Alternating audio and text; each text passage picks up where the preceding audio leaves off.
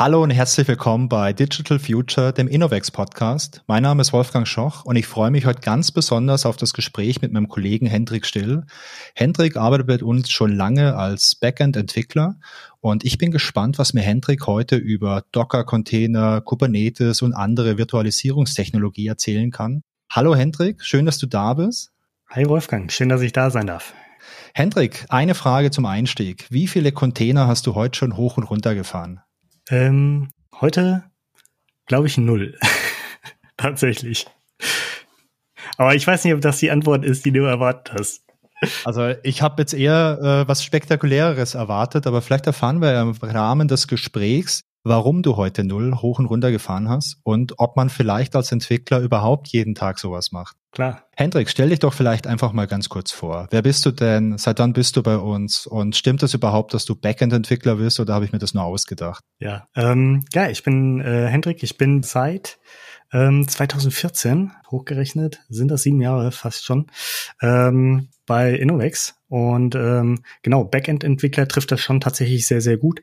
Ähm, ich habe einen starken Fokus äh, allerdings mit der Zeit auf äh, Cloud bekommen, ähm, aber kommt klassisch aus der, aus der Backend-Entwicklung mit äh, Java und äh, genau moderne Systeme basieren halt heutzutage ähm, jetzt nicht mehr nur aus dem klassischen Java Backend mit, was auf äh, vielleicht einem großen Applikationsserver wie einem JBoss oder Wildfly deployed werden. Und äh, deswegen fokussiere ich mich äh, hauptsächlich auf ähm, oder auch auch auf Cloud-Systeme im, im Rahmen der Backend-Entwicklung. Okay, also mit so Backend-Entwicklung und Java-Entwicklung, da kann ich auch noch ein bisschen was anfangen. Das habe ich ja auch mal gemacht. Wenn du jetzt mit Cloud anfängst, dann geht für mich so ein riesengroßer Blumenstrauß an Themen auf. Also die Cloud, die kenne ich ja auch so im Alltag, so auf meinem Handy habe ich meine ganzen Fotos in der Cloud. Ich habe die ganze Musik, die ich höre, die ist in der Cloud. Kannst du da vielleicht ein bisschen genauer erklären, was du mit Cloud meinst? Genau.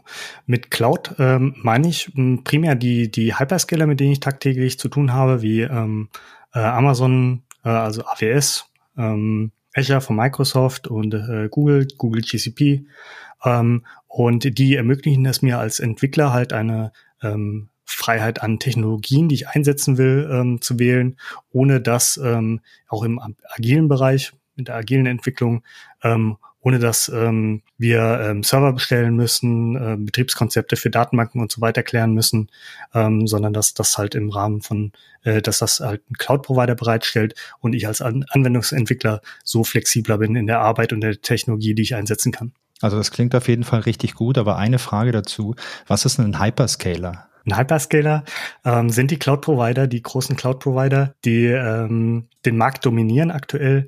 Ähm, soweit ich ähm, die konkrete Definition kenne ich jetzt nicht, ähm, aber im Normalfall ist damit gemeint ähm, die drei Cloud-Anbieter, die ich genannt habe, also Amazon, äh, Google, Microsoft und dann vielleicht noch Tencent und Alibaba aus China. Mhm. Ähm, das sind die Hyperscaler, die im Endeffekt im Vergleich zu äh, anderen Hosting-Betreibern oder Cloud-Providern aus ähm, halt einfach deutlich mehr Kapazitäten bereitstellen und deswegen auch ähm, schon, schon länger am Markt sind und deswegen auch ähm, komplexere Produkte bereitstellen können. Das bedeutet dann für mich jetzt als Entwickler beispielsweise im Projekt, wenn ich jetzt irgendwelche Dinge brauche, wie jetzt eine Datenbank oder irgendwas anderes, da muss ich mir nicht mehr die Mühe machen und mir die Datenbank auf meinem Server installieren und die dann auch konfigurieren und äh, hoffen, dass alles richtig funktioniert hat, dass die auch läuft, sondern ich nehme einfach ein bisschen Geld oder vielleicht auch ein bisschen mehr Geld und gehe jetzt in dem Beispiel zu Amazon oder zu Google und sage, hey Leute, ich brauche so eine Datenbank,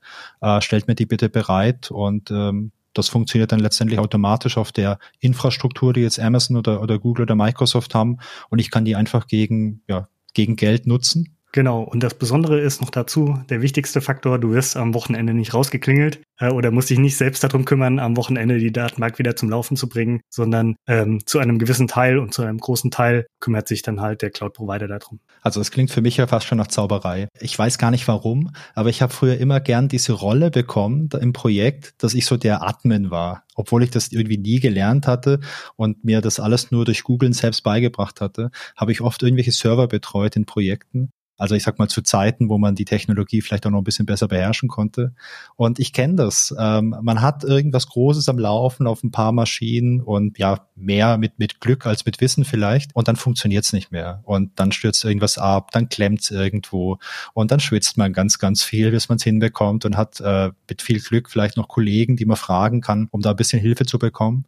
Und das fällt dann quasi alles weg, wenn ich jetzt bei so einem Hyperscaler bin und mir jetzt äh, irgendwelche Angebote, also irgendwelche Datenbanken oder andere Systeme irgendwie rauslasse. Ja, genau. Wobei ich glaube, da ist die hera äh, interessante Herausforderung, ähm, wenn man in den Bereich Cloud-Entwicklung geht, zu wissen, wo da die Grenzen sind. Denn natürlich bekommt man nicht alles geschenkt und ähm, Amazon übernimmt für einen nicht die komplette Arbeit, sondern da gibt es halt klare Grenzen. Und ich glaube, da ist es dann ähm, als Aufgabe zum Beispiel von meinem Alltag, die Grenzen zu kennen, ähm, was für Teile, was für Aufgaben entfallen halt ähm, auf die Cloud, um die ich mich jetzt nicht mehr kümmern muss und äh, welche Teile, um die muss ich mich trotzdem kümmern, die vielleicht auch in diesem klassischen ähm, Alltag, wenn ich jetzt mich selbst um die Datenbankbetrieb, äh, den Datenbankbetrieb oder vielleicht jemand aus dem Unternehmenskontext darum gekümmert hat, ähm, das, das gemacht hat. Das, ähm, das ist so, glaube ich, so ein bisschen ein Shift in dem Paradigma. Das heißt dann, dass, dass du in dem Team, in dem du arbeitest, mit den ganzen anderen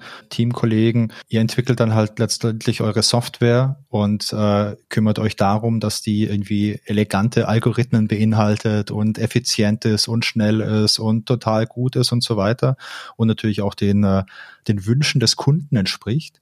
Aber der eigentliche Betrieb, den gebt ihr zu einem großen Teil aus der Hand, weil ihr nicht mehr die Server irgendwo ins Rack schrauben müsst äh, und nicht mehr sicherstellen müsst, dass die Patchkabel drin stecken und, und dass das alles funktioniert und dass die Datenbank vielleicht auch mit Updates versorgt wird, sondern ihr kümmert euch nur noch darum, dass, naja, dass die Schicht oben drauf dann passt. Die ähm, Besonderheit äh, besteht dann halt äh, darin, zu wissen, was, ähm, was, um was man sich halt trotzdem noch selbst kümmern muss. Und das ist halt auch abhängig dann einfach vom Kunden, ähm, welche, welche Technologie man dann genau, genau benutzt und welchen Dienst man von den Cloud-Providern benutzt.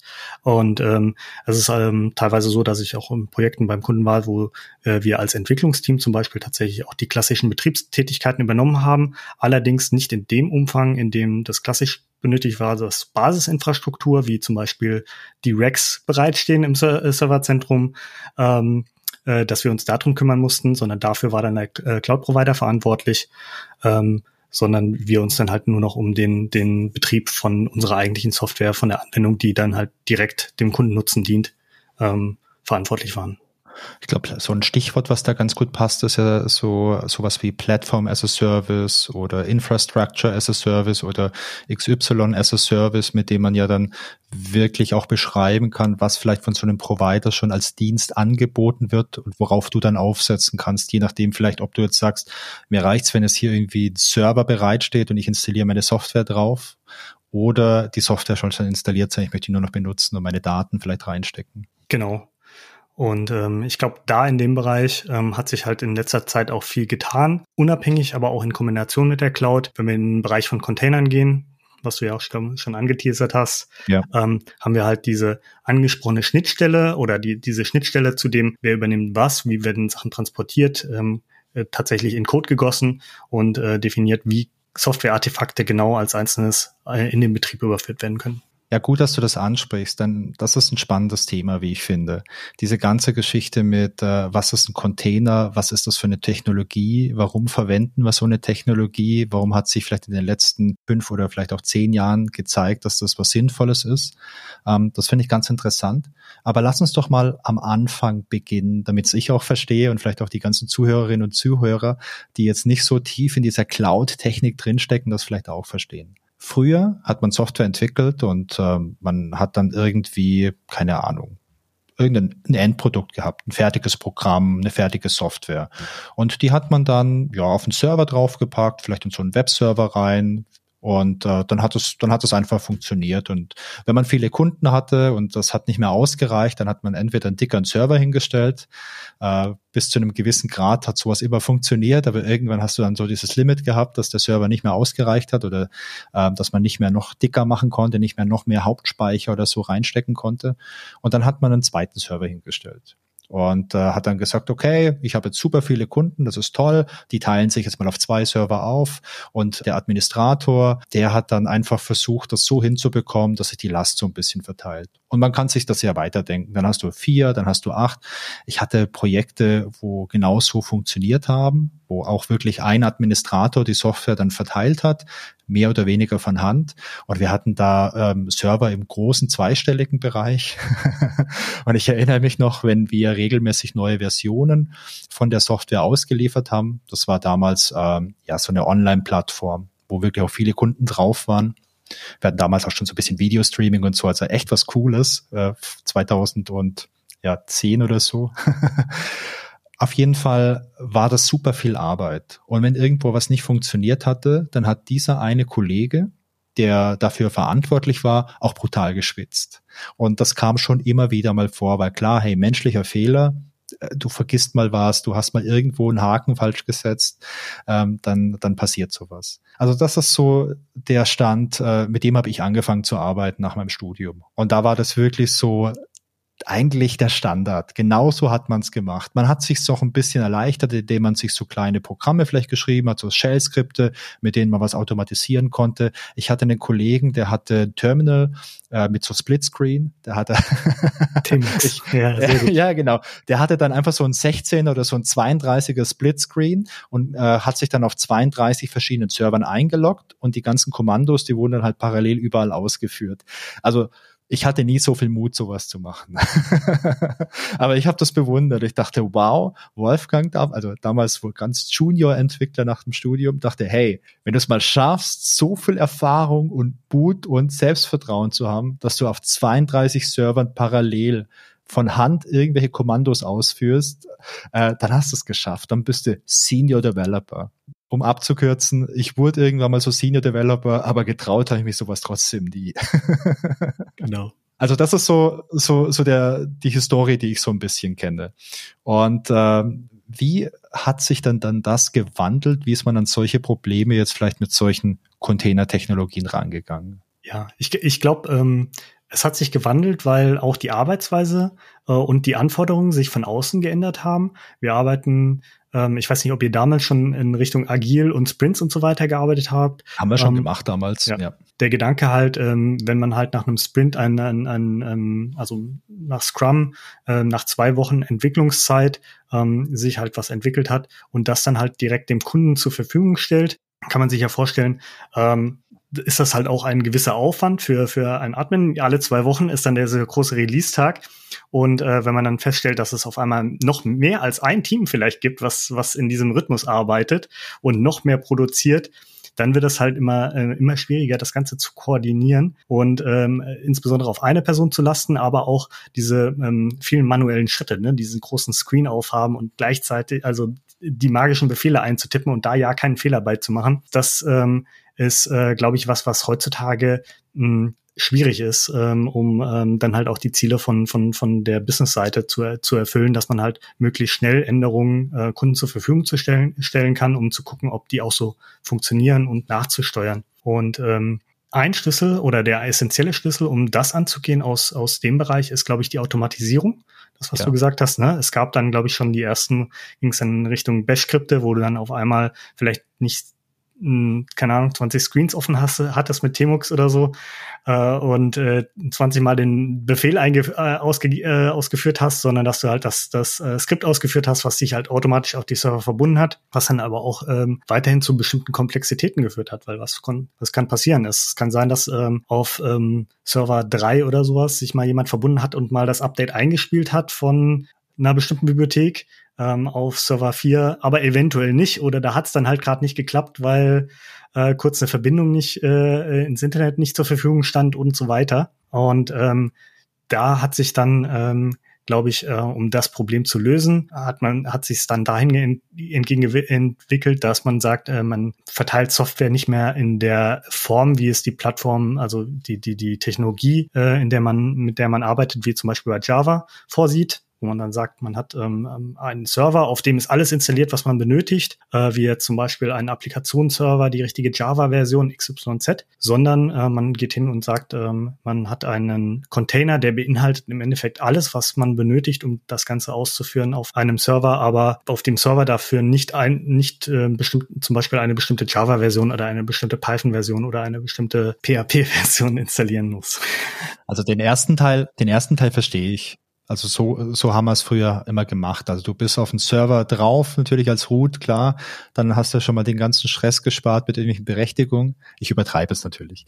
Ähm, aber man hat natürlich dann da Software installiert, irgendwie Tomcat oder ein Chatty, also in den Applikationsserver oder manchmal auch JBoss, wenn man es nicht verhindern konnte und hat dann vielleicht irgendwie so ein WAR-File, also so ein Web-Archive, äh, was man mit Java bauen konnte, dann dort deployed und äh, eventuell noch Konfiguration irgendwo angepasst und, äh, und dann hat das gepasst. Ich habe auch so Konstrukte kennengelernt, dass, dass Leute Tools entwickelt haben, mit denen man dann automatisch, wie du es auch schon gesagt hast, beispielsweise solche, solche Java War-Files irgendwo verteilen konnte. Aber das war halt alles ein bisschen mit der heißen Nadel immer gestrickt wir haben quasi so den einen Ansatz, wir nehmen einen Server, installieren da alle Software, die wir brauchen und äh, packen dann unser Programm einfach dort drauf und sagen, okay, hier ist so dein Umfeld, hier ist alles, hier ist die richtige Java-Version, hier ist eine Datenbank, alles, was du brauchst und hier ist das Programm, hier schön rein äh, auf den Server, hier fühlst du dich wohl, hier kannst du arbeiten. Und jetzt sagst du aber, okay, Alternative dazu ist ein Container. Hendrik, was ist ein Container? Im Endeffekt ähm, ist ähm, ein Container ähm, eine ähm, Technologie, die aus ähm, dem ähm, Linux-Bereich kommt. Ähm, ursprünglich nicht, aber ähm, das, was, was wir heutzutage als primär als Container bezeichnen, ist das, was ähm, aus dem Linux-Bereich kommt. Und das stellt im Normalfall eine ähm, Isolation eines Prozesses dar, eines Linux-Prozesses. Also das heißt, wenn du, wenn du äh, ein Programm startest, dann ist das ja ein Pro Prozess auf deinem Betriebssystem. Ja. Und ähm, das Problem ist, wenn du das ganz normal auf deinem Computer startest, dann kann der ähm, zum Beispiel auf alle möglichen Dateien auf deinem Rechner zugreifen, kann aber auch zum Beispiel dafür sorgen, dass er halt einfach die kompletten Ressourcen von einem Rechner, wie zum Beispiel CPU und Arbeitsspeicher nutzt. Und ähm, wenn man halt sagen will, ähm, man will das Ganze einschränken, dann kann man das Ganze halt isolieren, indem man halt Container-Technologien wie ähm, C-Groups, nennt sich das bei Linux, ähm, verwendet. Und da kann man dann halt äh, sagen, statt diesem Prozess oder dieses Programm, bitte ähm, nicht als ganz normales Programm, sondern als Programm, was nur bestimmte Dateien sieht und nur bestimmte Ressourcen vom Betriebssystem wie Arbeitsspeicher, Netzwerk oder ähm, Prozessorleistung bekommen kann. Und ähm, dadurch kann ich dann ähm, hingehen und sagen, okay, ich kann ähm, diesen Container starten in einer ganz speziell, speziellen Umgebung, die zum Beispiel eine ganz spezielle Java-Version, die ich benötige, um mein Programm auszuführen, mit, äh, mit Ausliefer. Und ähm, so kann ich dann halt einerseits sicherstellen, dass das Programm alles hat, was es benötigt, wie jetzt zum Beispiel die ganzen Bibliotheken ähm, und Einstellungen. Und ich kann dafür sorgen, dass ähm, mehrere von diesen Programmen halt auf einem Server laufen können, ähm, ohne dass sie sich gegenseitig beeinträchtigen. Das heißt, ich habe, äh, ich nutze diese Technologie, um wie so ein kleines Paket zu schnüren aus meiner Software, die ich programmiert habe. Also ihr arbeitet im Projekt, ihr, ihr habt euer Release von, von eurem keine Ahnung, Online-Shop vielleicht, in dem ich mir irgendwelche äh, schön äh, es ist Weihnachten, Wolfgang. Tannenbäume und, und äh, Tannenschmuck. Tannenbäume, ja, genau. Also ihr habt beispielsweise äh, euren Online-Shop, in dem ich jetzt Weihnachtsschmuck kaufen kann. Und äh, um das jetzt containermäßig irgendwo auf dem Server zu deployen, packe ich ein Paket, da ist der, der Online-Shop drin, da ist vielleicht auch noch die richtige Java-Version drin, da sind irgendwelche anderen Bibliotheken noch drin, irgendwelche ja, speziellen Dinge, die ich dafür brauche. Und äh, das packe ich dann zusammen. Und wenn ich das auf dem Server starte, durch irgendeine Magie, dann kümmert sich der Server oder irgendein so Managementprogramm vielleicht dafür, dass dann mein Tannenbaum Online-Shop auch nur auf äh, das Java zugreifen kann und alles, was quasi in diesem Paket, also in diesem Container drin ist. Genau. So eine Technologie, eine mögliche ist so die, die ursprüngliche, mit der, der die Idee ganz der Container groß geworden ist, ist dann zum Beispiel Docker. Kenne ich. Und ähm, Genau. Und ähm, das ermöglicht einem dann zum Beispiel auch als Anwendungsentwickler. Also früher hattest du, du hattest vorhin das, das erzählt mit dem Admin, der dann Software deployed hat auf ja. ähm, Server. Ähm, dann war das bestimmt bei euch früher auch so, dass ähm, der Admin vorgegeben hat, zum Beispiel, welche Java-Version oder welche Python-Version oder welche Bibliotheken auf dem Servern überhaupt vorhanden waren. Und ähm, das ähm, geht dann in die Richtung, ähm, dass, dass das halt ab dem Zeitpunkt mit Containern der Entwickler oder die Entwicklerin ähm, beeinflussen können, weil auf einmal ihr Programm nicht mehr nur das äh, eigentliche Programm ist, was man äh, als als deploybare Einheit ansieht, also als als als ähm, betreibbare Einheit, sondern den Container. Und dadurch hat man dann halt die Möglichkeit äh, und auch die Verantwortung, dann zum Beispiel sich um äh, so Sachen zu kümmern wie ähm, welche Java-Version ähm, ist denn installiert oder welche Bibliothek, um irgendwelche Bilder zu erzeugen oder sowas ähm, ist denn ist wird denn eigentlich für mein Programm benötigt. Das bedeutet dann aber auch, wenn ich so eine Technologie jetzt lokal auf meinem Rechner nutze, dann habe ich ja irgendwie die gleichen Voraussetzungen, wie diese Software später auch auf dem Server hat.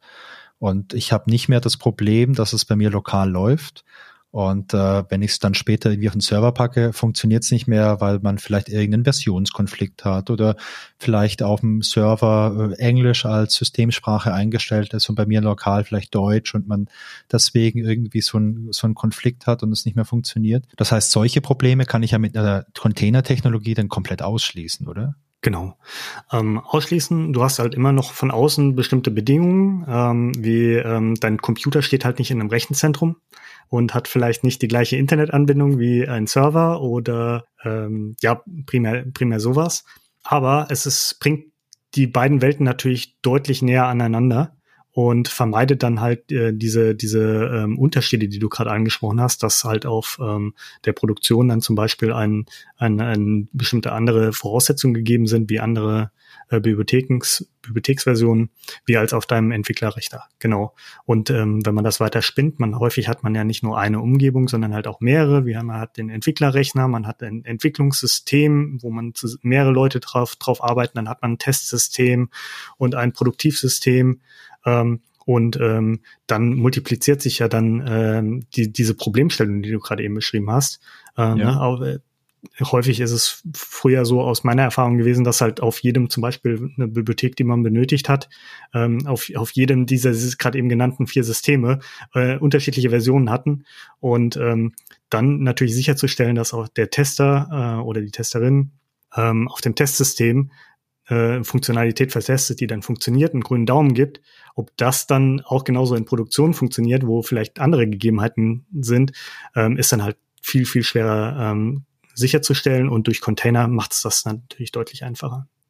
Das klingt, das klingt wirklich gut. Also ich kann mich noch erinnern, was immer Probleme gemacht hat, waren äh, Chain-I-Bibliotheken, also diese nativen Implementierungen für ein Betriebssystem. Denn normalerweise ist Java ja Betriebssystem unabhängig und das läuft überall.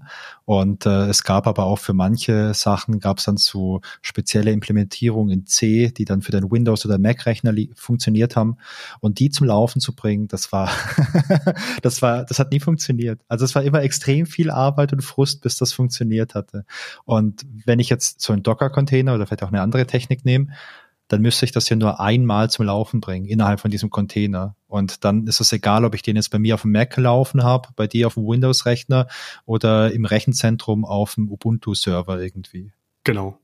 Also als Java-Entwickler ist man in dem Bereich tatsächlich ja schon verwöhnt, weil, wie du gerade eben angesprochen hast, das Ziel, was Java verfolgt hat, ähm, war im Endeffekt äh, Betriebssystem unabhängig zu sein, was aber auch nicht immer zu 100 Prozent, wie du gerade eben gesagt hast, funktioniert hat. Aber ähm, andere Technologien, wie zum Beispiel native in C programmierte native Programme oder aber ähm, auch bei Python und äh, weiteren Sprachen ist das tatsächlich nicht ganz so abstrahiert worden und tatsächlich meistens häufig dann doch ein größerer Schmerz und tatsächlich ist das das, was mir im Alltag auffällt. Ähm, ist tatsächlich heutzutage nicht mehr abhängig ist, ob äh, durch, durch Docker, ob äh, ich jetzt als Entwickler einen Mac, einen Linux oder einen Windows-Rechner habe. Wir können alle problemlos zusammenarbeiten, dadurch, dass wir halt mit Containern arbeiten und das die gemeinsame Basis ist. Hendrik, ist äh, Docker dann eine Virtualisierungstechnik? Also ich habe bei mir zum Beispiel auf meinem Desktop-Rechner, ich habe ein Steuerprogramm für meine Jahressteuer und das läuft nur unter Windows. Und ich nutze das seit zehn Jahren. Da gibt's jedes Jahr eine neue Version, die kaufe ich mir immer. Und der Vorteil ist immer, wenn ich mir diese neue Version kaufe, dann kann ich die Daten aus dem Vor Vorjahr übernehme. Und deswegen kostet mich diese ganze Steuergeschichte ganz wenig Zeit. Und aus dem Grund wechsle ich jetzt auch nicht auf irgendeine Mac-Software.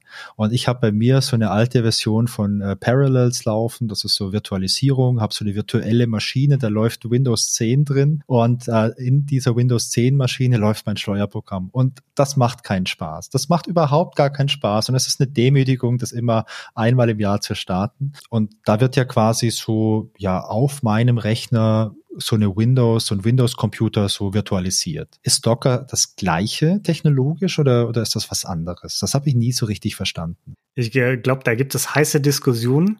Ähm, ja. Ich glaube, man kann den klassischen Vergleich ziehen. Also es gibt häufig den, den Vergleich, äh, dass ähm, äh, Docker beziehungsweise Container eine leichtgewichtige Virtualisierung sind. Ähm, dann gibt es aber den Gegenpart dazu, dass es halt technologisch unten drunter gesehen äh, tatsächlich etwas anderes ist. Was man bei ähm, einer Virtualisierung, so wie du sie gerade eben beschrieben hast, was es ja auch schon sehr lange gibt und was auch tatsächlich weiterhin sehr verbreitet ist und auch zum Beispiel die Basis für, für Cloud-Systeme ist, ist, ähm, ja. dass äh, man tatsächlich einen äh, kompletten Computer virtualisiert. Das bedeutet, ich nehme mir meinen Computer und starte darauf weitere Betriebssysteme und habe dann die zum Beispiel die Möglichkeit, auf einem Linux-Rechner äh, ein Windows zu starten, dann noch ein äh, Linux, ein FreeBSD, äh, was auch immer, das das zu zerteilen. Und das hat auch, ähm, das funktioniert heutzutage auch erstaunlich gut, dadurch, dass Hardwarehersteller da immer mehr Konfigurationen oder beziehungsweise ähm, Features in ihre, ihre Hardware einbauen, die das unterstützen äh, und schnell machen. Allerdings ähm, hat es den Unterschied, dass dann jede virtuelle Maschine äh, zum Beispiel einen eigenen Betriebssystemkernel hat. Du kennst das ja sicherlich, dass, ähm, dass du aus deiner virtuellen Maschine gar nicht so einfach auf deinen äh, normalen Rechner zugreifen kannst. Ne? Also auf den, auf den Rechner, auf dem MacBook, auf, äh, auf dem deine Nichtsteueranwendung läuft und Dateien hin und her kopieren. Das geht sicherlich, ist aber nicht ganz so einfach. Mache ich alles übers Internet. Das ist am einfachsten, wenn ich mir das dann irgendwie online in meinen Cloud-Speicher reinlege durch diese Box, also durch meine virtuelle Maschine und dann außerhalb drauf zugreife. Das works für mich. Cloud is everywhere. Sehr gut. Genau. Und der ähm, Unterschied ähm, dazu ist bei Containern, ähm, so wie es ähm, Docker umsetzt, ist, dass es tatsächlich kein eigenes Betriebssystem ist, sondern äh, nur das, das Programm ähm, läuft auf dem gleichen Betriebssystem wie, sagen wir mal, der Host. Ähm, ne? Also wenn ich meine Software schreibe, meine Java-Anwendung, die läuft auf dem ähm, gleichen Betriebssystem wie, wie ähm, der Host, ähm, aber sie ist äh, isoliert. Das hat den Vorteil, dass es ähm, einerseits ähm, weniger Ressourcen, ähm, also ressourcenschonender ist, ne, weil ich äh, dann diese zum Beispiel nicht ein ganzes Windows oder ein Linux starten muss, nur um eine Anwendung auszuführen. Aber ähm, das ist so ein, der primäre Unterschied, dass es ressourcenschonender ist. Allerdings, was man dann äh, dadurch nicht hat, ist, ähm, dass ich jetzt zum Beispiel da genau das machen kann, was du beschrieben hast. Ich kann ähm, halt nicht einfach so einen äh, Windows-Container zum Beispiel auf meinem MacBook oder auf meinem Linux starten, weil die teilen sich ja das Betriebssystem und äh, also den Betriebssystem-Kernel, also das Ding, was zum Beispiel für Netzwerkzugriffe, Dateien, Zugriffe und so weiter zuständig ist. Da gibt es zwar Lösungen, also ich kann zwar auf meinem MacBook zum Beispiel mit Docker Desktop äh, einfach Docker-Container starten, die sowohl bei meinem Kollegen äh, der Linux benutzt und meiner Kollegin, die Windows benutzt, laufen. Ähm, allerdings ist dann häufig ähm, benutzt Docker Desktop tatsächlich eine kleine, leichtgewichtige auf meinem Entwicklungsrechner, eine kleine, leichtgewichtige virtuelle Maschine dafür. Und ähm, in den allermeisten Fällen ist es so, dass heutzutage Container primär einfach unter Linux laufen. Das bedeutet, wenn ich einen Container bei mir auf meinem MacBook starte, dann ähm, startet Docker Desktop auf mir in meinem Entwicklungsrechner eine virtuelle Maschine mit Linux drauf und äh, führt da diesen Linux-Container aus. Okay, ja, wenn ich das vielleicht nochmal so zusammenfasse, was ich da jetzt verstanden habe. Wenn wir auf einem Linux-Server sind, wird jetzt nicht für jeden Docker-Container eine eigene virtuelle Maschine gestartet. Also es wird auf meinem Server jetzt nicht ein kompletter Linux-Computer simuliert und in dem dann dieser Container ausgeführt, sondern wir haben hier diese Docker-Software, die dieses ganze Management äh, übernimmt. Und diese Software sorgt dafür, dass wir diesen einen Rechner, den wir haben, diesen einen Linux-Computer, der im Rechenzentrum steht, dass die Ressourcen, die der hat und auch der Grundstock vom Betriebssystem einfach aufgeteilt wird, dass jeder Container darauf zugreifen kann. Aber diese Management-Software ist so schlau und äh, die passt so gut auf, dass mein Container 1 beim Container 2 nicht in die Quere kommt und dass er jetzt nicht auf irgendwie auf die auf die Daten irgendwie zugegriffen werden kann. Also entweder jetzt irgendwie physikalisch auf der Platte oder natürlich ja im Hauptspeicher brauchst du ja dann auch so eine so eine Separierung irgendwie, dass Container A und B sich dann nicht in die Quere kommen. Und deswegen ist es schneller und effizienter als wenn ich jetzt wirklich so virtuelle Maschinen starte. Denn also das kenne ich jetzt von meinem Rechner. Wenn ich mir hier die Windows-Maschine hochfahre, ah, ich merke das schon, was die Ressourcen angeht. Also das ist alles so ein bisschen träger. genau. Ja, ganz genau. Ähm, so ist es. Und ähm, wie es halt immer so ist, es gibt äh, für alles, was Vor Vorteile hat, hat halt auch Nachteile. Der eine ähm, ist dann die der Punkt, äh, dass es vielleicht ähm, nicht so schnell ist, aber die Isolationsstufe ist halt auch zwischen Containern nicht, nicht so groß. Das heißt, ähm, wenn man Richtung Cloud-Provider guckt, also so ein Amazon zum Beispiel, die haben ja ganz viele Kunden, ganz viele Server äh, und sorgen dafür auch tatsächlich, dass ein bestimmter Kunde auf äh, oder mehrere Kunden auf vielleicht einem Server laufen, weil das für die effizienter dahinter ist. Ja. Da ist es so, dass sie halt, äh, dass zum Beispiel Amazon ähm, immer noch stark auf Virtualisierung setzt, weil es halt die stärkste Trennung ist, was auch äh, an Sicherheit und so weiter, Security angeht. Bei Containern ähm, hat man halt auch eine, eine, eine äh, Isolation, aber ähm, in häufig, häufig benötigt man gar nicht so eine, so eine große Isolation, weil man dann zum Beispiel sagt, okay, ich habe zwar mehrere Server, aber da laufen halt zum Beispiel die gleichen mehr ähm, oder von, von dem gleichen Entwicklungsteam, von der, von der gleichen Firma, äh, die gleichen Produkte drauf. Und deswegen benötige ich gar nicht, benötige ich gar nicht diese große Isolationsstufe, also dass ich dafür sorge, dass der eine nicht auf den anderen zugreifen kann. Das ist in Containern einigermaßen gewährleistet, aber nicht so gut wie bei, äh, bei eigentlicher Virtualisierung. Äh, kriegt dann natürlich den Gewinn dadurch, dass ähm, auf einmal man nicht mehr so viel Rechenpower braucht für diese Virtualisierungsstufe, ja nicht so gut bedeutet, dass es ähm, sichergestellt ist, dass man nicht aus Versehen jetzt mit dem einen Container irgendwie äh, zusammen zusammenknallt und dann was passiert? Oder bedeutet das nicht so gut, dass man da jetzt schon wie so mit böswilliger Absicht so hackermäßig ran muss und dann vielleicht einen Weg finden könnte vom einen Container in anderen Container rein? Genau. Ähm, also ich glaube, da geht es eher so in die Richtung, ähm, dass jemand böswillig äh, von, von dem einen Container in den anderen rein will, ähm, dass das, äh, das ist halt möglich bei Containertechnologien auch durchaus sich zu isolieren, ähm, ist aber ähm, dann, glaube ich, nicht der grundlegende Idee, die grundlegende Idee gewesen, die aus der Entwicklung von, von Docker und Co. gefolgt ist, sondern ähm, da war dann eher der, dieser Aspekt, dass, ähm, dass man halt, ähm, den, den wir vorher besprochen haben, dass man halt ähm, Software als, als Ganzes sieht ähm, und ähm, dann halt als ein, in einen Container verpackt und dadurch halt Entwicklungsprozesse einfacher macht und sicher, sicherstellt, dass diese Software in, in unterschiedlichen Umgebungen genauso, genauso läuft, ähm, wie äh, man sie zum Beispiel auch im Entwicklungsrechner getestet hat. Ja, sag mal, macht das überhaupt Sinn, wenn ich jetzt auf einem physikalischen Server mehrere solche Container laufen lasse? Denn ich habe irgendwie im Hinterkopf noch, dass man immer so gesagt hat, hey, auf der gleichen Maschine, da sollte man jetzt nicht irgendwie die Datenbank und die Applikation laufen lassen, weil die kommen sich dann vielleicht irgendwie in die Quere und man braucht immer dediziert eine Hardware für eine Datenbank, dediziert Hardware vielleicht für die Applikation und so weiter und so fort so hat man das früher so ein bisschen gemacht. Ist das nicht mehr gültig jetzt, wenn man jetzt mit Docker rangeht? Oder mit so einer anderen äh, Container-Technologie?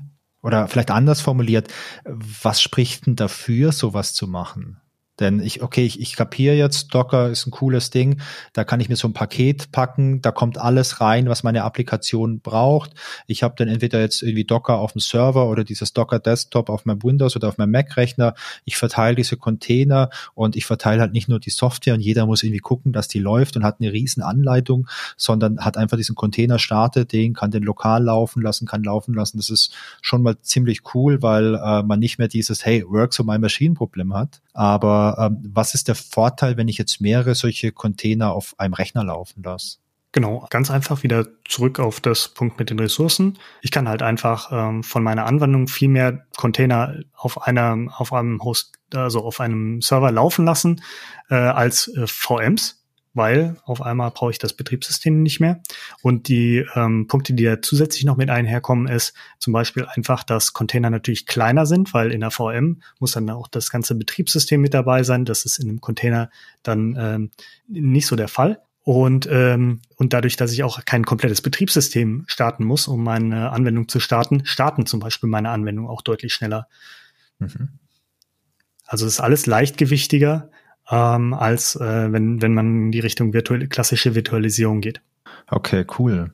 Und wie läuft das dann in der Praxis ab? Also wenn jetzt der der Wolfgang äh, der Admin ist vom Projekt, weil er als letztes Nein gesagt hat und äh, jetzt irgendwie die ganzen Docker-Container bekommt, um die jetzt irgendwie zu managen, äh, würde ich das dann von Hand machen, wie auf der Kommandozeile, hey Docker-Container starten etc., hochfahren, eventuell vielleicht äh, auch mal schauen, hey, wie sieht's auf der Maschine aus, also auf dem Server, wenn da viel Last drauf ist, kann, könnte ich mir vorstellen, dass man vielleicht auch mal entscheiden muss, hey, da laufen jetzt vielleicht auch zu viel Container, vielleicht nehme ich wieder welche runter und, und stelle vielleicht auch eine zweite Hardware hin und balanciert es dann ein bisschen aus. Das stelle ich mir ziemlich kompliziert vor. Also auch für einen richtig guten Profi-Admin, also für Leute, die das professionell machen, dann ist nicht für mich, stelle ich mir vor, dass das schon schwierig ist, das alles zu managen. Und dann gibt es vielleicht neue Versionen, die ich deployen muss und ähm, noch eine andere Frage fällt mir gerade ein.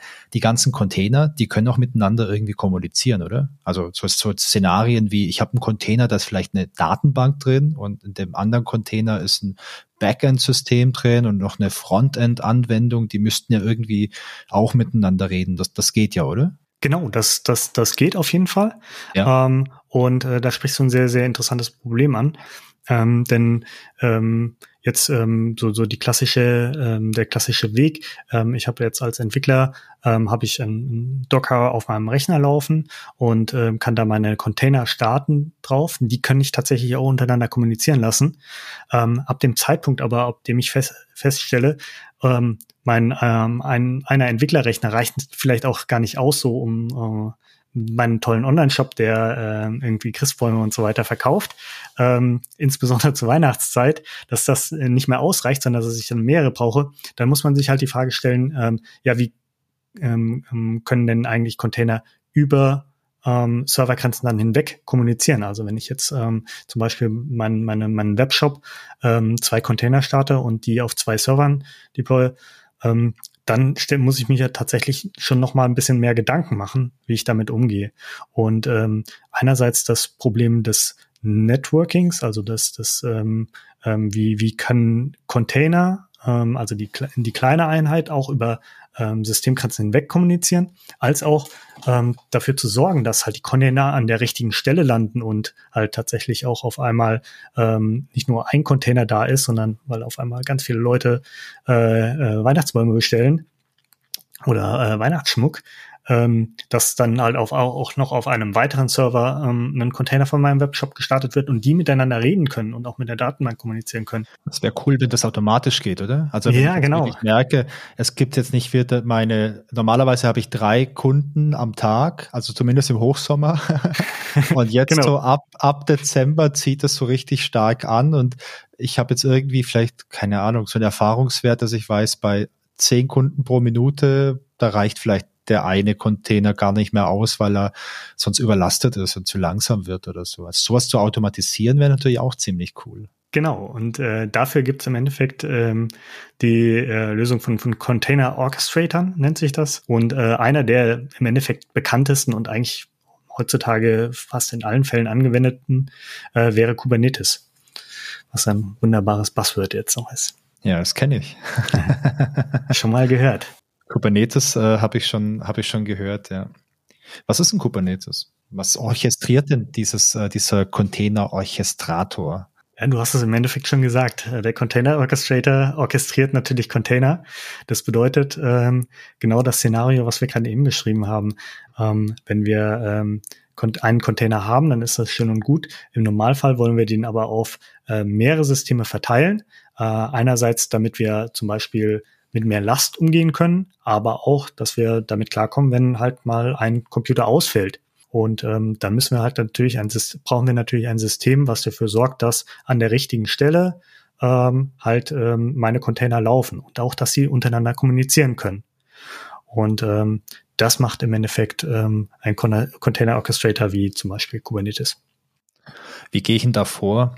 Ich hätte, also mir fallen so ein paar verschiedene Richtungen ein, wie ich, wie ich so ein Problem angehen kann. Also ich könnte zum Beispiel ja ganz akribisch sagen, okay, Kubernetes, ich hätte gerne Folgendes. Ich habe hier zwölf Server und äh, ich habe jetzt sieben Komponenten, also eine Datenbank, Backend äh, und noch ein paar andere Sachen bitte erzeuge mir eine Datenbank, äh, fünfmal Backend, dreimal Frontend, etc.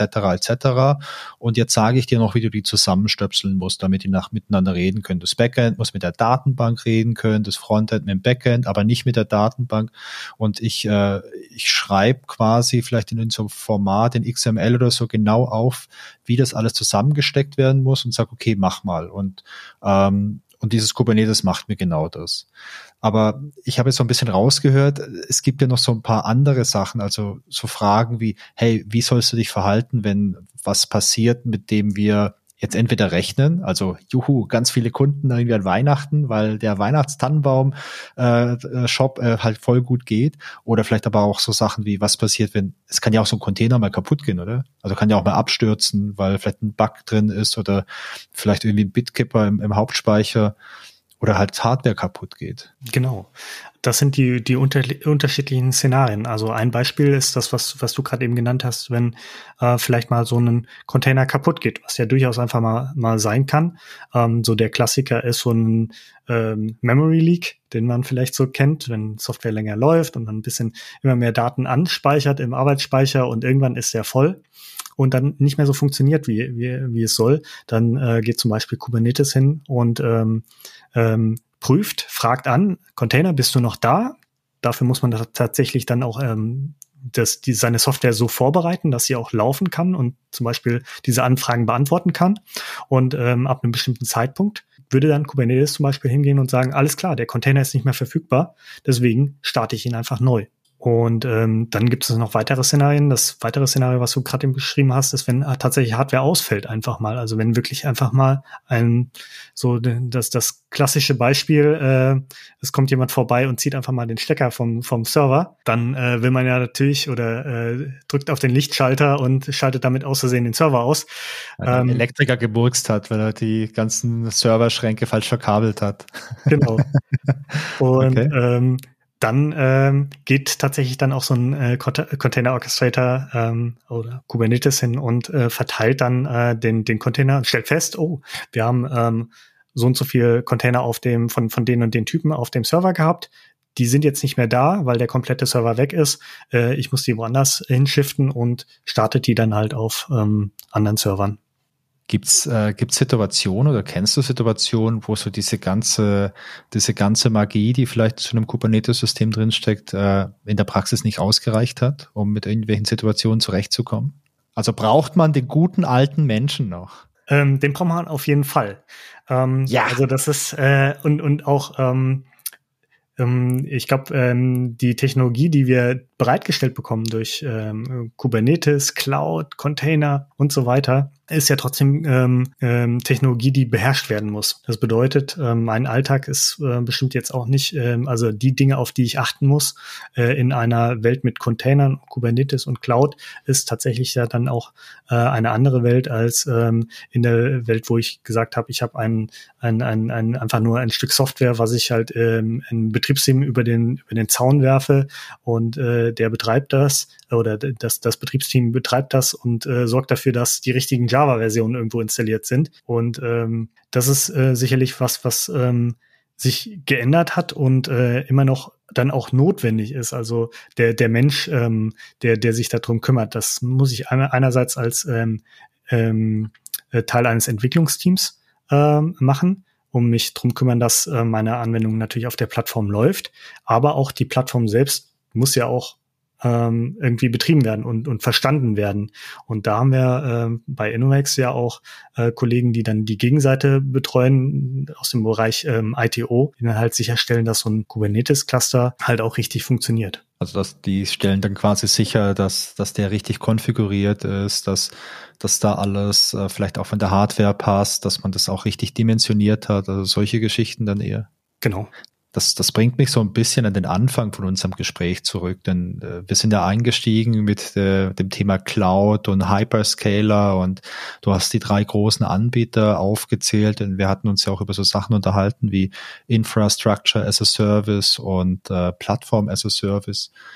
Wenn wir jetzt mal diese ganzen Themen, die wir jetzt besprochen haben, also was ist ein Container, was ist Docker, was ist äh, Kubernetes und äh, wie funktioniert denn das alles grundlegend, wenn man das jetzt mal so zusammennimmt, dann haben wir ja schon mit äh, dieser Containertechnik und mit, äh, mit Kubernetes schon so eine Art Basistechnologie, die uns die Cloud ja ermöglicht einfach, oder? Absolut. Ähm, einerseits ermöglicht sie äh, uns die, die, die, die Cloud im, im Großen für die Hyperscaler. Ähm, ja. Aber was wir auch tatsächlich jetzt ähm, von immer mehr erleben, ist, ähm, dass ähm, auch wieder klassische, in, also Betriebe in, in, in den ähm, in On-Premise-Hardware nennt sich das. Also quasi ich äh, hole mir jetzt nicht mehr Rechenressourcen den Server von Amazon, sondern will den vor Ort betreiben aus den unterschiedlichsten Gründen, weil es gibt auch tatsächlich einfach Gründe, die äh, die es Amazon nicht ermöglichen äh, oder die, die, die Amazon nicht ermöglichen. Zum Beispiel, wenn ich äh, eine Produktion habe von ähm, tatsächlich physikalischen Sachen ähm, und ähm, sicherstellen will, dass die läuft, auch wenn ich keinen Internetanschluss habe. Ah, okay, stimmt. Guter Punkt. Und äh, da läuft äh, ja dann, äh, da will ich ja auch Software laufen lassen, potenziell auch Software, die äh, bestimmte Steuerung machen. Und jetzt meine ich noch nicht mal die, die, dass irgendwie ein Greifarm oder sowas richtig angesteuert wird, sondern halt auch, dass sichergestellt wird, dass äh, der Greifarm oder das verstanden wird, wie viele Teile in der Produktion sind ähm, und äh, welche Teile in welche Stufen der Produktion gehen und so weiter. Und ähm, wenn ich da halt nicht sicherstellen kann, dass äh, immer Internet äh, das verfügbar ist, dann äh, kann ich halt auch nicht sicherstellen, dass meine Produktion immer läuft. Und das ist halt ein Grund, wo man sagen will, würde vielleicht äh, will ich Software und die zum Beispiel auch in Containern entwickelt worden ist, äh, sowohl in der Cloud betreiben, als auch ähm, direkt bei mir vor Ort in einem eigenen Server, auf einem eigenen Server. Und das ermöglicht das dann natürlich so sowas wie äh, Kubernetes als Standard äh, Basistechnologie, so wie du es genannt hast, dann natürlich auch. Das heißt, ich kann mir Hardware kaufen und kann mir da solche Technologien draufpacken, also keine Ahnung, Kubernetes und kann darauf meine ganzen Systeme, Datenbank etc. betreiben und habe dann ja so eine Art Private Cloud bei mir im Unternehmen beispielsweise. Kannst sagen, okay, ich habe jetzt meine eigene Infrastruktur. Ich brauche natürlich Leute, die sich vielleicht auch damit auskennen oder streich das vielleicht. Ich brauche definitiv Leute, die sich damit auskennen, wenn das auch produktionsrelevant ist und produktionskritisch ist. Aber ich kann da meine ganzen äh, Dinge, die ich jetzt vielleicht bei äh, Amazon, bei Microsoft oder bei Google betreibe, auch in-house betreiben mit so mit so einem Setup, oder? Genau. Häufig ist es dann halt so, dass man ähm, vielleicht noch ein bisschen mehr benötigt als nur ein Kubernetes. Ähm, ja das Ganze ist recht vielschichtig, äh, was man bemerkt, wenn man auf einmal solche Ideen trans transformiert und versucht darauf anzuwenden, wo man dann bemerkt auf einmal, okay, es müssen auch Dateien gespeichert werden. Was passiert denn, wenn eigentlich irgendwie Dateien auf einem bestimmten Server liegen, der nicht mehr verfügbar ist? Wie kommen die denn woanders hin und so weiter? Oh, das ist ein guter Punkt, Hendrik, weil du das gerade schon ansprichst. Nicht nur auf einem anderen Server, weil irgendwie die Hardware abbrennt. Was passiert denn eigentlich, wenn so ein Container kaputt ist? Weil du hast ja gesagt, der Container ist ja so ein Paket und da sind alle Daten drin und alles Mögliche, was jetzt für meine eigene Applikation spezifisch ist. Das heißt, wenn da Daten anfallen, dann landen die doch erstmal in dem Container, oder? Genau. Ähm Rein theoretisch ja. Das mm, birgt aber das Problem, was wir vorhin gesagt haben, ähm, wenn wir ähm, so ein System wie Kubernetes zum Beispiel benutzen, was halt einfach mal äh, Container einfach neu startet und auf andere Server verfrachtet, dann funktioniert zum Beispiel alte Muster wie ich speichere mir auf meiner lokalen Platte für eine Kundenbestellung eine bestimmte Datei. Ja. Funktioniert dann halt einfach nicht mehr. Und äh, da muss ich dann anders vorgehen. Und klassischerweise geht man jetzt, ähm, oder man aktuell äh, geht man hin und sagt, im Endeffekt ist an einem Container selbst äh, keine Persistenz. Das heißt, ich speichere da jetzt nicht auf einer ähm, einfach im Dateisystem etwas ab. Okay, das bedeutet dann, dadurch kann ich ja auch sicherstellen, dass wenn mein Docker-Container irgendwo abstürzt und Kubernetes den jetzt irgendwie neu starten muss, dass ich keinen Datenverlust habe. Okay, das beantwortet dann auch so die Frage, die ich noch so ein bisschen im Hinterkopf hatte. Denn wenn jetzt Kubernetes diese Container hoch und runter fahren kann oder vielleicht auch mal so ein Container abstürzt und dann ersetzt wird, dann habe ich mich halt gefragt, was passiert mit den ganzen Daten? Kriege ich da irgendwie einen Datenverlust? Ist. Und ich habe ja vielleicht irgendwelche Container, wo es egal ist. Also wenn das der Webserver ist, der nur mein HTML ausliefert, der hat ja vielleicht keine Daten, die anfallen, dann ist es egal. Aber bei einer Datenbank oder so, oder wenn ich vielleicht wie so File-Upload habe für ein du weißt, in unserem Online-Shop, da kann man ja auch diese T-Shirts bestellen mit diesem personalisierten Motiv, mit dem Tannenbaum und da lade ich ja ein Foto hoch und die müssen ja irgendwo landen und da brauche ich ja dann eine verlässliche Persistenz.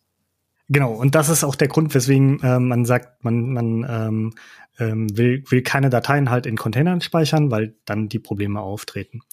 Ähm, was da ganz interessant ist, es gibt so ein paar Sachen, an, an die man, äh, an die man sich halten sollte, wenn man in diesem, diesem Rahmen mit Containern und äh, Container Orchestratoren arbeitet.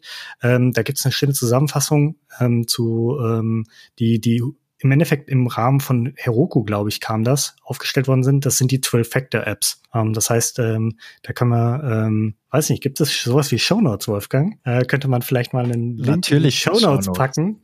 Natürlich, ähm, Hendrik, den packen wir natürlich rein. Um was geht's dann? Genau, das sind im Endeffekt äh, zwölf Fakten, die eine An äh, Anwendung oder Regeln, die eine Anwendung befolgen sollte, um in so einem Umfeld, wie wir es gerade beschrieben haben, ähm, lauffähig zu sein. Und eine davon ist unter anderem, äh, dass man natürlich nicht einfach Dateien ähm, auf die ähm, im, im Dateisystem speichert, sondern dass man halt genau für dieses Szenario, was du beschrieben hast, mit den Bildern äh, Upload für das Bild auf das personalisierte Bild auf den T-Shirts, dass man sich da halt, T-Shirts, ja. Genau, dass man sich da halt nochmal separat Gedanken machen muss.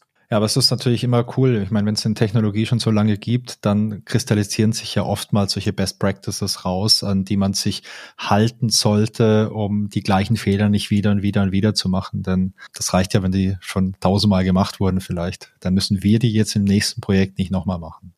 Hendrik, eine Frage habe ich noch. Das klingt alles ziemlich cool diese Container, die wie Puzzleteile irgendwo zusammengefügt werden. Das läuft bei mir lokal genauso wie bei dir auf einem anderen Betriebssystem oder später auf dem Server. Ich habe keinen Stress mehr mit unterschiedlichen Versionen und irgendwelchen anderen Dingen, die jetzt bei mir vielleicht auf dem Rechner anders sind wie auf dem Server. Und mit so einer coolen Technologie wie Kubernetes kann ich sicherstellen, dass ich immer genügend Container da habe. Das Ganze kann vielleicht automatisch hochskaliert werden und runterskaliert werden. Und ähm, ich kann das entweder selbst betreiben oder ich gehe vielleicht zu äh, einem großen Hyperscaler wie Amazon, Google oder Microsoft und äh, nutze die Infrastruktur von denen gegen ein bisschen Geld oder vielleicht auch gegen ein bisschen viel Geld und habe da ja auch noch solche Sachen, wenn da was automatisch hochskaliert wird, dann kostet es mehr. Und wenn es wieder runterskaliert wird, kostet es weniger. Sprich, ich bezahle dann nur genau das, was ich auch brauche. Und vielleicht ist es für mich, für mein Business auch attraktiver, als mir jetzt für Hunderttausende von Euros erstmal ähm, Hardware zu kaufen. Könnte ich mir vorstellen, vor allem wenn ich jetzt ein Startup habe, möchte ich mir vielleicht jetzt nicht erstmal ein paar Quadratmeter Rechenzentrum mieten und mein ganzes Venture Capital irgendwie in Hardware reinstecken, sondern ich möchte lieber entwickeln und äh, irgendwie eine, ja, meine coole Idee irgendwie umsetzen.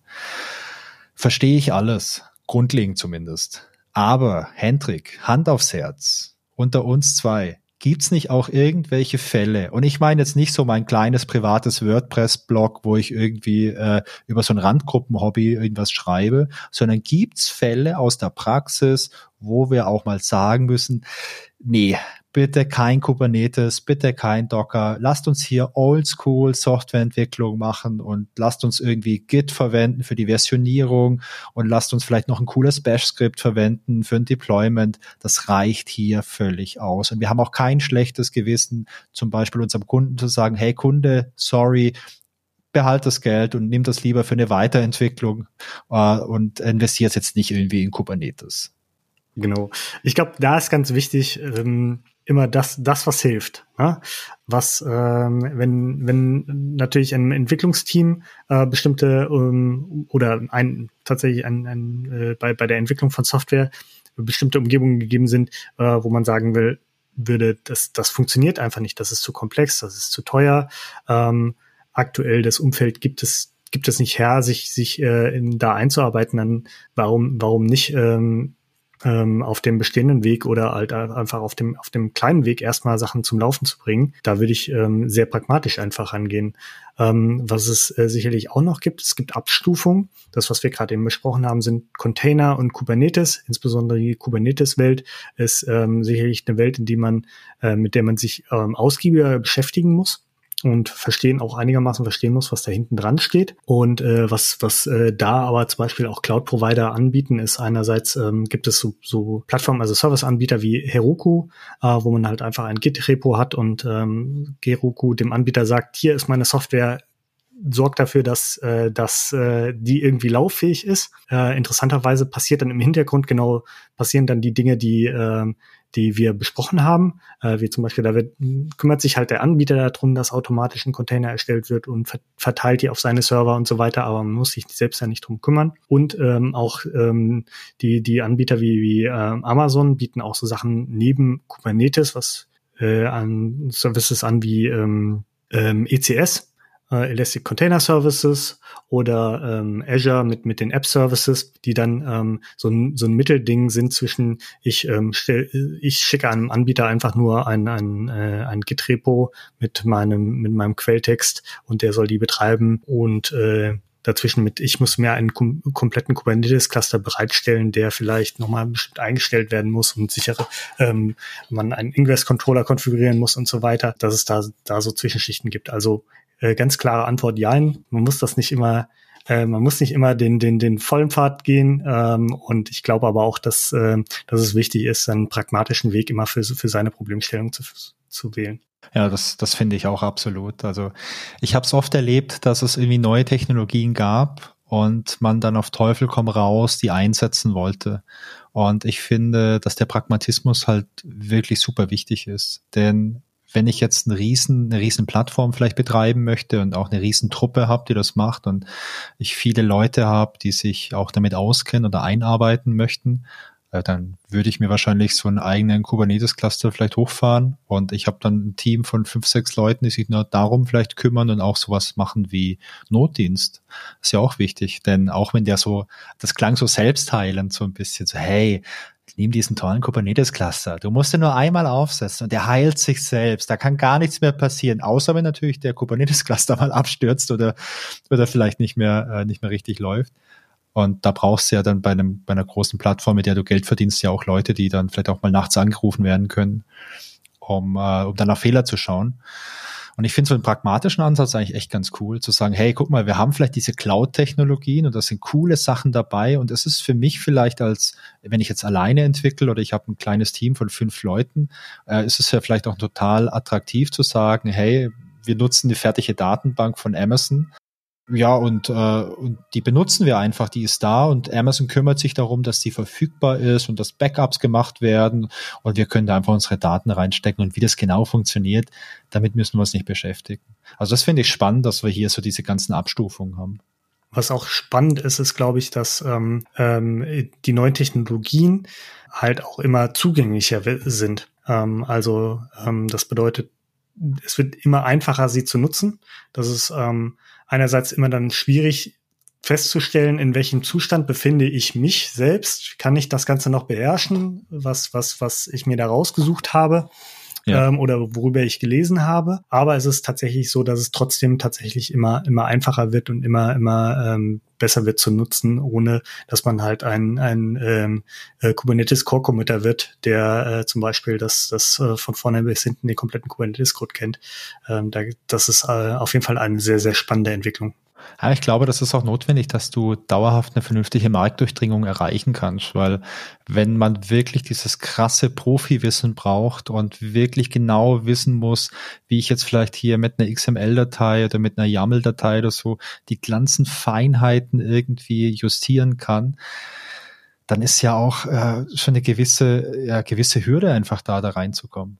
Weil dann brauchst du ja Leute, die vielleicht wirklich sagen, okay, Chaka, das ist mein Thema, das möchte ich zu 200 Prozent tun. Ich möchte Experte werden für die Konfiguration von so einem Kubernetes-Cluster und ich möchte sonst nichts anderes mehr machen, weil ich es vielleicht auch gar nicht kann, weil das Ding so krass komplex ist.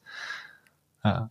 Ja, Hendrik, ähm, das ist natürlich ein riesengroßes Thema, die Cloud. Und äh, für alle Leute, die vielleicht bisher beim Gedanken Cloud jetzt irgendwie an die Dropbox gedacht haben oder an Google Drive, weil man dann Cloud-Speicher hatte, was ja übrigens ja dann auch theoretisch auf einer Cloud-Plattform einfach so als File-Sharing-Service äh, drauf betrieben werden kann. Aber das Thema ist so groß. Wir haben jetzt mal so einen kleinen Einblick gegeben. Was würdest du denn sagen, was äh, ein spannender Trend im Bereich Cloud ist, ähm, bei dem es sich lohnt, den vielleicht noch mal ein bisschen genauer anzuschauen? Einfach mal im Nachgang oder vielleicht auch in einer weiteren äh, Episode mit uns beiden. Ja, ich glaube, äh, eins der spannendsten Themen, äh, in dem ich auch jetzt aktuell äh, in dem Kontext, in dem ich unterwegs sein darf, ist ähm, das Thema Hybrid Cloud. Ähm, das bedeutet, ähm, dass man halt ähm, als, als ähm, Firma vielleicht hingeht und sagt, ich will äh, bestimmte Sachen in der Cloud laufen lassen, aber bestimmte Sachen kann ich oder will ich nicht in der Cloud laufen lassen. Und das will ich aber trotzdem kombinieren, ohne dass ich zwei unterschiedliche Welten erzeuge. Und äh, ich glaube, das ist aktuell ein, ein, ein sehr spannendes äh, Umfeld, was, was ähm, in, in Zukunft auch ähm, noch ähm, die ein oder anderen interessanten Produkte und Basistechnologien hervorbringen wird, ähm, aber auch super spannende ähm, Herausforderungen birgt, allein auch aus der Information, also aus der Informatik, ähm, die man vielleicht noch so aus der, der ein oder anderen Vorle Vorlesung kennt. Ja, sehr cool. Ähm, dann merke ich mir das doch mal und das ist ja vielleicht ein ganz schöner, eine ganz schöne Gelegenheit, damit wir beide uns nächstes Jahr nochmal unterhalten zu dem Thema. Ich würde mich Hendrik, freuen. Vielen Dank. Ich fand super interessant. Ich habe wirklich viel gelernt. Ich werde jetzt auch allen Leuten, ob sie es wissen wollen oder nicht, erklären, was ein Container ist und warum die den brauchen oder auch nicht. Und das alles dank dir heute. Also wirklich vielen Dank, dass du dabei warst. Gerne, gerne. Vielen Dank fürs Zuhören. Wenn euch das Gespräch gefallen hat, dann empfehlt den Podcast doch gerne weiter. Bei Feedback erreicht ihr mich unter podcast.innovex.de und wenn ihr Lust habt, dann folgt uns doch auch auf unseren Social Media Accounts. Tschüss und bis zum nächsten Mal.